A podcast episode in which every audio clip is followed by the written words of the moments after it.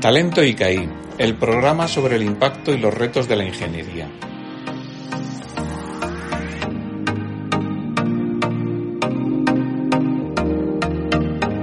Jesús Sánchez Vargos es ingeniero ICAI con más de 30 años de trayectoria profesional. Reconocido con el premio Javier Benjumea, comenzó su andadura profesional en 1987 como ingeniero de diseño en empresarios agrupados. A partir de ahí ha ocupado cargos de responsabilidad en Abengoa, Alcatel y Tales. Desde 2013, Jesús es presidente y consejero delegado en Tales España. Bienvenido a Talento ICAI, el programa donde hablamos sobre el impacto y los retos de la ingeniería. Es un placer contar contigo. Buenos días, Beatriz. Buenos días a todos. Eh, un placer estar con, con vosotros y poder compartir este rato. Encantado.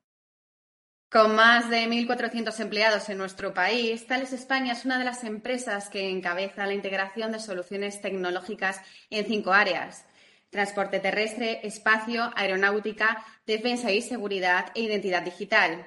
Vamos a empezar esta entrevista con un viaje que empieza en una estación de tren. ¿Qué tecnología de Tales encontramos en los trenes y las vías de nuestro país? Bueno, en, el área de transporte, eh, Tales eh, lleva pues eh, más de 70 años en España y nos caracterizamos por, por suministrar soluciones para señalización ferroviaria, para comunicaciones y para, y para seguridad. yo creo que somos reconocidos como, como líder en el mercado, ¿no? Con una contribución, pues, amplísima, ¿no? Con una contribución en la modernización de lo que es el, la red ferroviaria española muy importante y sobre todo pues una contribución en la construcción de, la red de alta velocidad desde el año 1990 que empezamos con la línea de alta velocidad Madrid-Sevilla y que ahora empezaremos con, su renovación.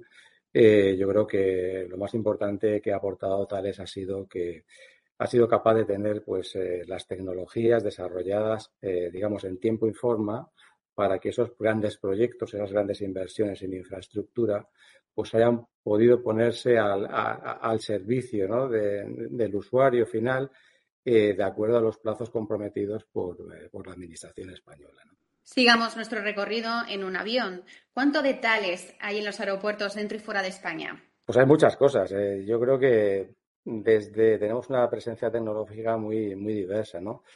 De sistemas de, navegación aérea, ¿no? Para facilitar las labores de, despegue y aterrizaje de, los aviones. Eh, tenemos sistemas de seguridad para permitir pues la operación, el acceso y el, control de viajeros. Eh, en España, por ejemplo, pues eh, a final del año pasado, 2021, teníamos instaladas más de 120 puertas de, identificación automática en, en, seis aeropuertos españoles. ¿no? Son lo que instalamos son sistemas biométricos que, permiten una identificación basado en, tecnologías de, reconocimiento facial, de reconocimiento digital, para agilizar los procesos de, identificación de las personas en ese control de, fronteras.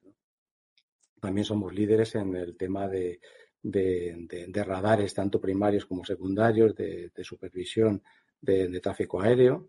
Y, a mí siempre me gusta recordar una un tema, ¿no? O sea, cada, de cada tres aviones en el mundo, dos de ellos despegan o aterrizan con sistemas de ayuda a la navegación de tales, lo cual es, da una idea muy importante, eh, da una idea muy clara de la, de la relevancia que tiene tales en este sector. Después de este breve viaje, ¿hacia dónde cree que avanza la tecnología en el campo de, transporte terrestre y aéreo? Bueno, la tecnología en el, eh, tanto en el, eh, en el mundo del transporte como en el eh, tráfico, la gestión del tráfico aéreo, como en el campo de la, de la, de la defensa, de la seguridad. Yo creo que hay, una, hay un proceso de, digitalización, ¿no? de utilización de las nuevas tecnologías, de incorporación de todas estas nuevas tecnologías en las soluciones y los sistemas que necesitan los clientes, en particular nuestros clientes, porque eh, no nos olvidemos que son clientes que realizan operaciones críticas y nuestra misión, eh, nuestro gran objetivo es eh, ayudar a los clientes a esa toma de decisiones. Con lo cual, para mí el gran reto y la evolución es cómo incorporar todas esas nuevas tecnologías incipientes en estas nuevas soluciones para conseguir al final pues, ayudar a los clientes a gestionar de manera más óptima, más competitiva y en el fondo al final más segura todas sus operaciones. Cambiando de campo, otro de los sectores que está en plena transformación digital es la defensa y seguridad. ¿Cómo se está utilizando la tecnología en estos campos? Bueno, yo creo que en el, tema de defensa y seguridad la tecnología es, eh, es, el gran aliado, ¿no? Es el gran aliado de las Fuerzas Armadas y de los cuerpos de, seguridad, ¿no?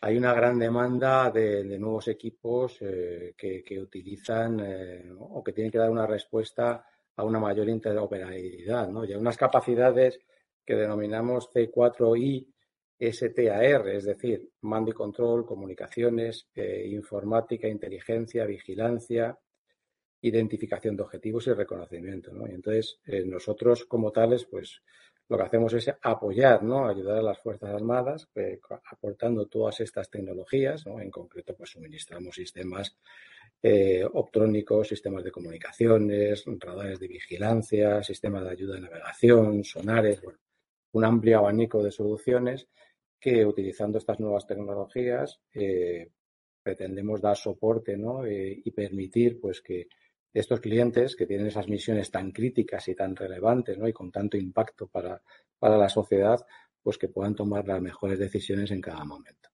¿Cuáles crees que son los desafíos futuros en el sector de la seguridad? Bueno, pues vuelve a ser lo, mismo que decía un poco antes. ¿no? Eh, desde un punto de vista tecnológico, pues tenemos que incorporar pues todas esas nuevas tecnologías, ¿no? Em, el saber utilizar esas tecnologías adecuadamente, ¿no? Todas las tecnologías emergentes, tanto la inteligencia artificial, el big data, la ciberseguridad, el blockchain, el cloud, em, van a permitir que eh, los sistemas se adapten ¿no? a, un nuevo entorno, ¿no? a unos nuevos, digamos, conflictos y escenarios que cada vez son pues, más sofisticados ¿no?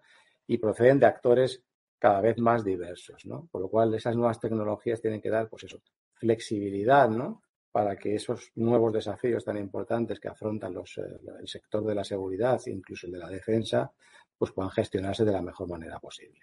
En estos escenarios tan complejos que comentas, Jesús, ¿dónde se sitúa Tales en, este contexto?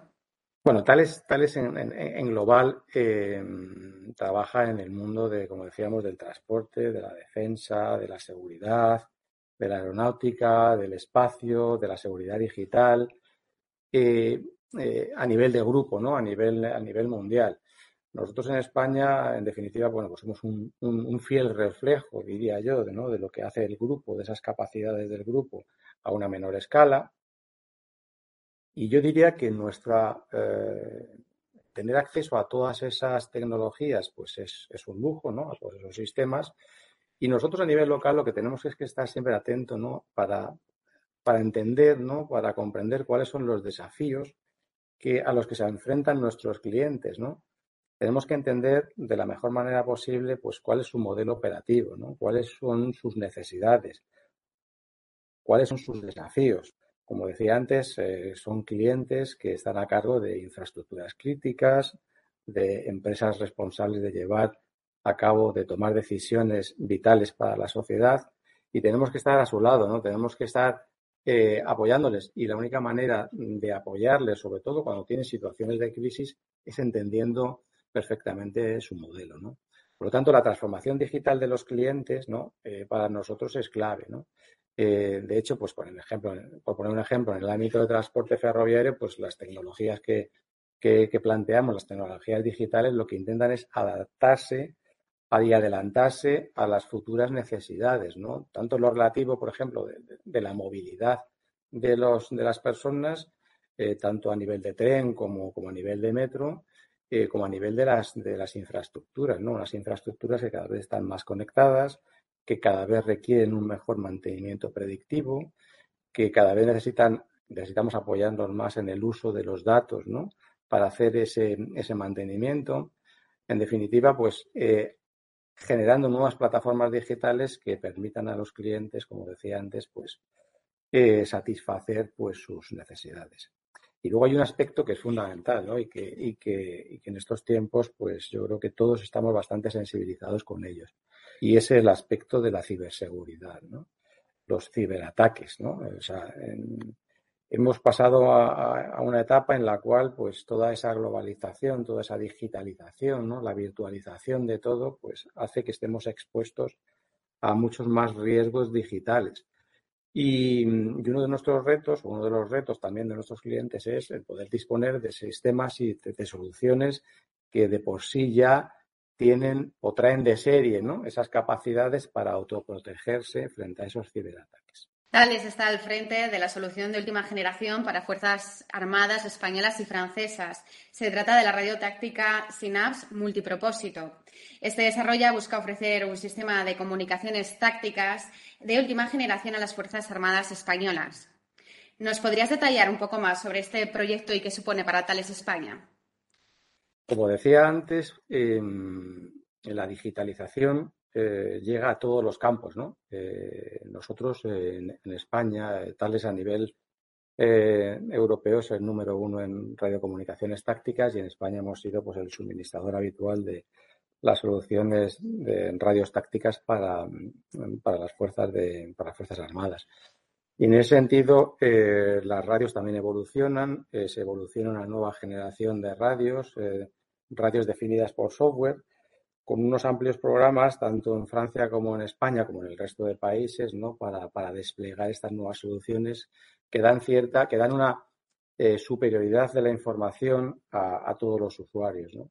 Entonces, esa, esa, radio definida por software que se, que se tendrá que implementar en España a lo largo de los próximos años, eh, se enmarca dentro de un programa que se denomina Sistema Conjunto de Radio Táctica, y para ese programa, eh, que, en Francia ya se ha empezado a desplegar, eh, Thales está proponiendo eh, su familia de radios denominada Synapse. En España lo que, lo que hemos pretendido pues, es establecer una colaboración con, con Indra como campeón nacional de defensa para desarrollar un sistema conjunto, una solución conjunta, una radio multipropósito que dé eh, una solución a las necesidades específicas de las Fuerzas Armadas españolas. Y en ese sentido, pues esta colaboración entre Thales e Indra eh, va a permitir suministrar esta radio multipropósito eh, en España, pero también va a permitir que una solución desarrollada por Thales e Indra forme parte de la solución que se va a entregar en Francia y por otro lado, pues generar una, una solución que nos permita exportar desde España, como tal ese Indra, al resto del mundo eh, una solución de última generación en radios. Yo creo que es importante destacar que, dentro del plan, ¿no? de ese plan de desarrollo, pues detrás hay un plan industrial, un plan industrial que, involucra a muchas empresas españolas, que, trata de generar conocimiento local, ¿no? que, trata de desarrollar el tejido industrial español en el ámbito de la defensa. Y por eso para mí el proyecto es, es muy importante, ¿no? porque no solamente em, da solución al cliente, sino que a la vez desarrolla la industria nacional. Hemos empezado esta entrevista con un viaje por tren y avión. Ahora vamos a ir un poquito más allá y nos vamos a proponer un viaje al espacio. En tu opinión, ¿cuál crees que es el rol de España en el sector espacial?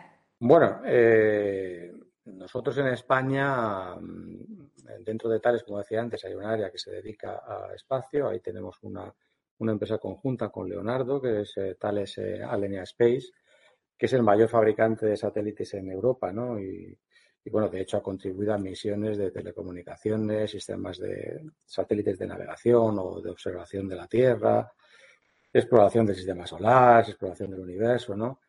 Y, lo ha hecho tanto pues para programas eh, para agencias espaciales como para operadores de satélites en todo el mundo. Entonces yo creo que el papel eh, que desempeñamos como tales en España, eh, como tales Alenia Space en España, es eh, realmente importante por la criticidad de los sistemas que, que suministramos. Bueno, ya has avanzado sobre Tales Alenia Space, de qué se trata. Eh, queríamos mencionar específicamente que en julio del año pasado se inauguró una nueva sala de integración de satélite aquí en Madrid, en Tres Cantos. ¿Nos podrías contar cómo es esta sala para permitir desarrollar actividades espaciales al más alto nivel y complejidad? Pues esta sala, es la, esta sala blanca intenta complementar, que tiene 600 metros cuadrados, intenta complementar la sala blanca que ya tenía eh, Thales Alenia Space en tres cantos, ¿no? de, 2.000 metros cuadrados. Y, hemos querido dar, eh, hemos querido dotarnos de unas capacidades que nos permitan em, dar un paso ¿no? en la cadena de valor en la fabricación de satélites en España. ¿no? es una sala que, mm, con unas características especiales que nos van a permitir pues, integrar, ¿no? ensamblar los módulos de comunicaciones del nuevo programa español eh, de comunicaciones de defensa, de comunicaciones satelitales de defensa, que se denomina SpainSat. Esta sala pues, se ha construido eh, eh, específicamente para este programa inicialmente. Nos ha habido una inversión de 4 millones de euros y se comenzó a construir en el año, en el año 2009. ¿no? Se caracteriza como toda sala blanca, ¿no? porque tiene pues, eh, un control de temperatura, de presión, de, humedad muy estable, ¿no? con unos niveles de contaminación muy bajos. por otro lado, va a dar empleo a 50, 50 empleos eh, directos, ¿no? Y hoy por hoy pues, es una instalación única en España. Eh, no hay instalaciones eh, de estas características y tenemos mucha confianza en que va a ser una herramienta muy útil para tanto para Tales Alenia Space como para la Administración española y para nuestros clientes de telecomunicaciones a la hora de, confiar ¿no? en la construcción y el ensamblaje de satélites completos aquí en, España. Continuando con Thales, Alenia Space en España estará presente en las futuras misiones a la Luna y Marte. De hecho, será la responsable de la electrónica encargada de controlar el movimiento de las ruedas del rover Rosalind Franklin, el despliegue de los paneles solares y el movimiento del mástil de la cámara en Marte. Esta misión buscará señales de vida extraterrestre. Para ello, en 2022 tomará muestras a dos metros de profundidad bajo la superficie de Marte. Se trata de la electrónica más compleja jamás vista en este planeta. ¿Qué está suponiendo para Thales Alenia Space y qué hallazgos se esperan conseguir? Bueno, yo creo que es un. Creo que el papel de Thales Alenia Space eh, en estos programas es, eh, es realmente importante, ¿no? Por la componente de, innovación que tienen estos sistemas, ¿no? Por, por el, suministrar unos sistemas que tienen que estar realmente depurados, ¿no? Desde el punto de vista tecnológico, ya que no te puedes permitir fallos en estos, en estos programas, ¿no? Todo tiene que tener una máxima fiabilidad, ¿no? Y funcionar perfectamente sin ningún riesgo. Evidentemente es una contribución y es una responsabilidad a la vez, ¿no? El poder hacer todo este tipo de sistemas por, eh, porque van a aportar información, va a importar datos, se van a permitir pues seguir pues eh, en el avance ¿no? de la sociedad, en, en generar mayor bienestar eh, a la sociedad actual y todo este tipo de pues eso de, de, contribuciones que la tecnología pueda hacer al desarrollo de la sociedad, al desarrollo del ser humano, yo creo que son de un alto valor para una compañía como la nuestra. Lo acaba de decir, Thales Alenia Space es innovación y es que a nivel global Thales cuenta con una inversión de mil millones de euros anuales en innovación, 30.000 ingenieros trabajando en proyectos innovadores y la propiedad de 20.500 patentes. ¿Estás de acuerdo en que la innovación es rentable? Bueno, la innovación, eh, la innovación por innovación, evidentemente, eh, no es rentable. La innovación es rentable en la medida que eres capaz de, de, desarrollar productos ¿no? que satisfagan las necesidades eh, de los clientes, ¿no? Por lo tanto, eh, se requiere una, como decía al principio, una colaboración muy estrecha con tus clientes, ¿no? Tienes que realmente asegurarte que lo que estás haciendo está generando una propuesta de valor, ¿no? Entonces, combinar las nuevas tecnologías eh, con soluciones innovadoras que den respuesta a esos clientes que, que operan o que realizan misiones críticas para nosotros es, es, eh, imprescindible.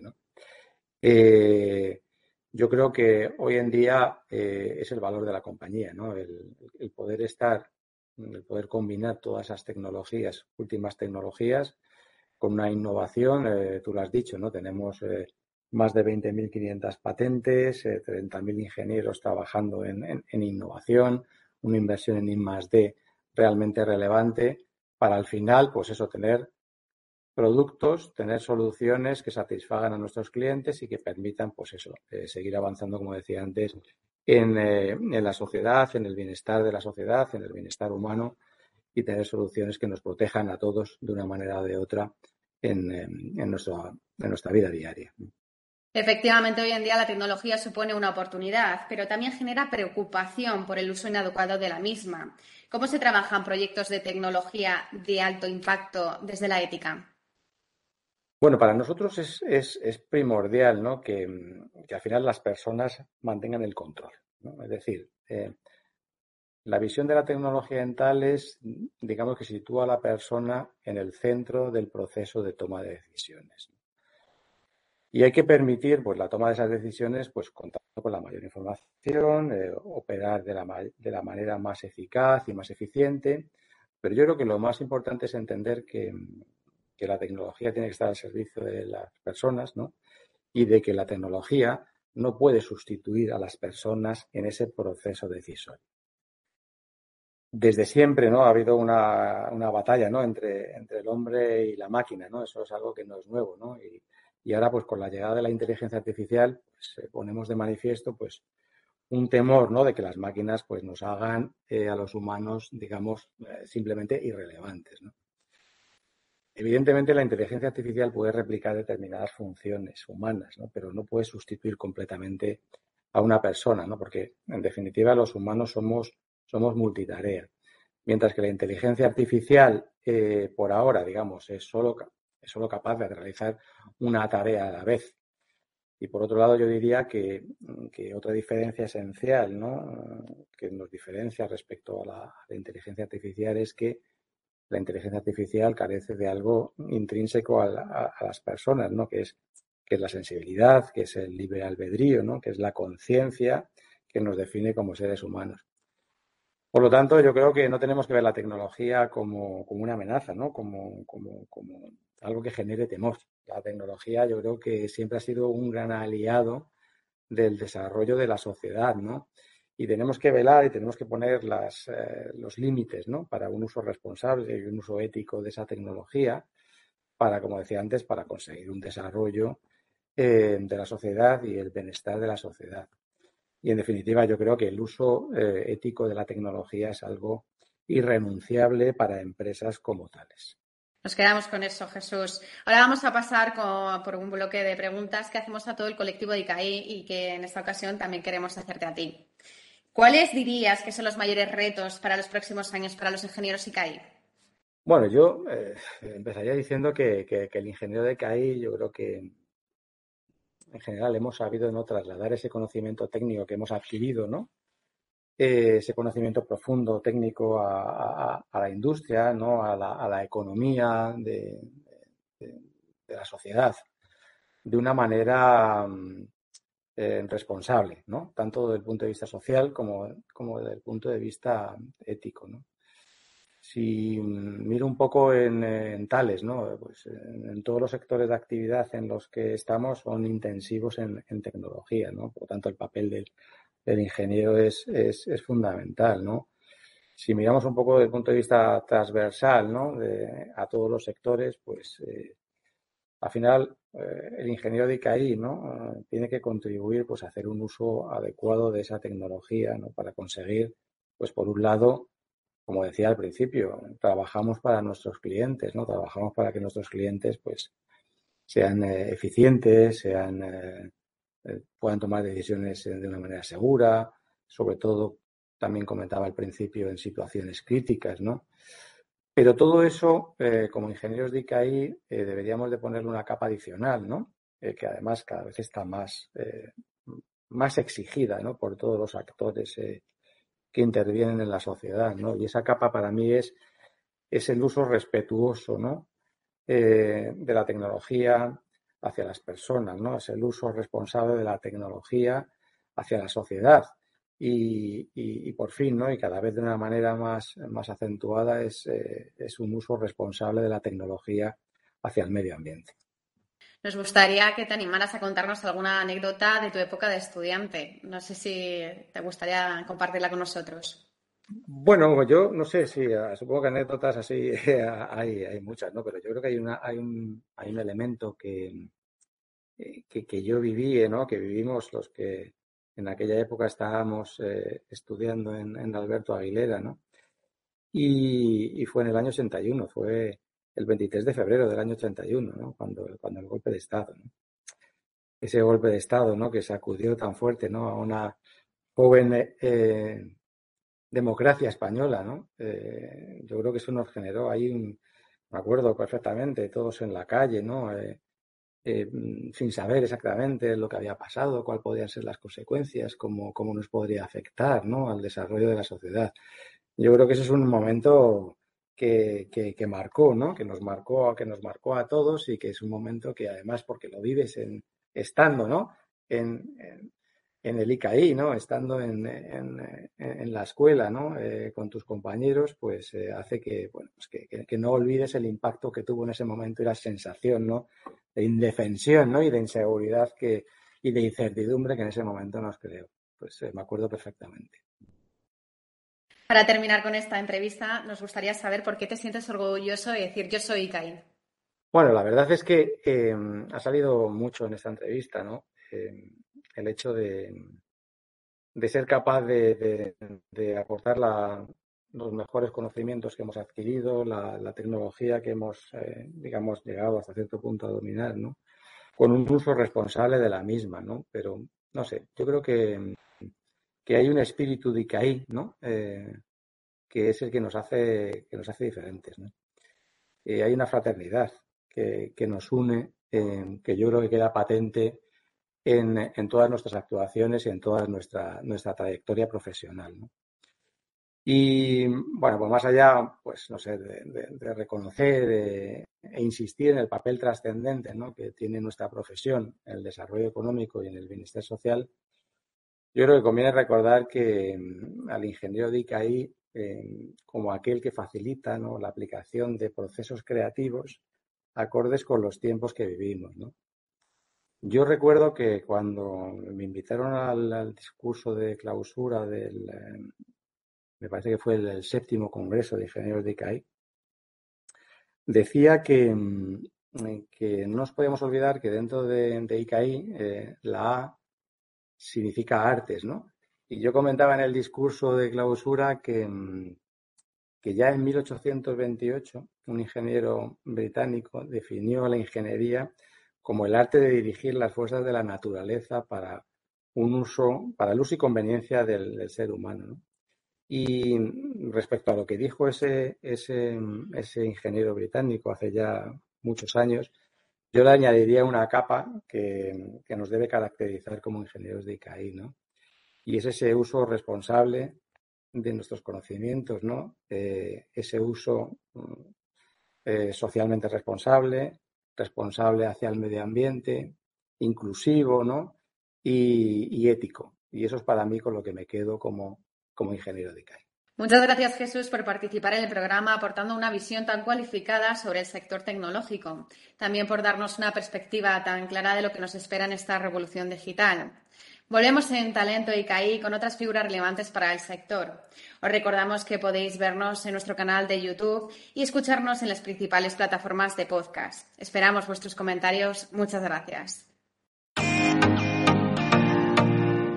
Talento ICAI, el programa sobre el impacto y los retos de la ingeniería.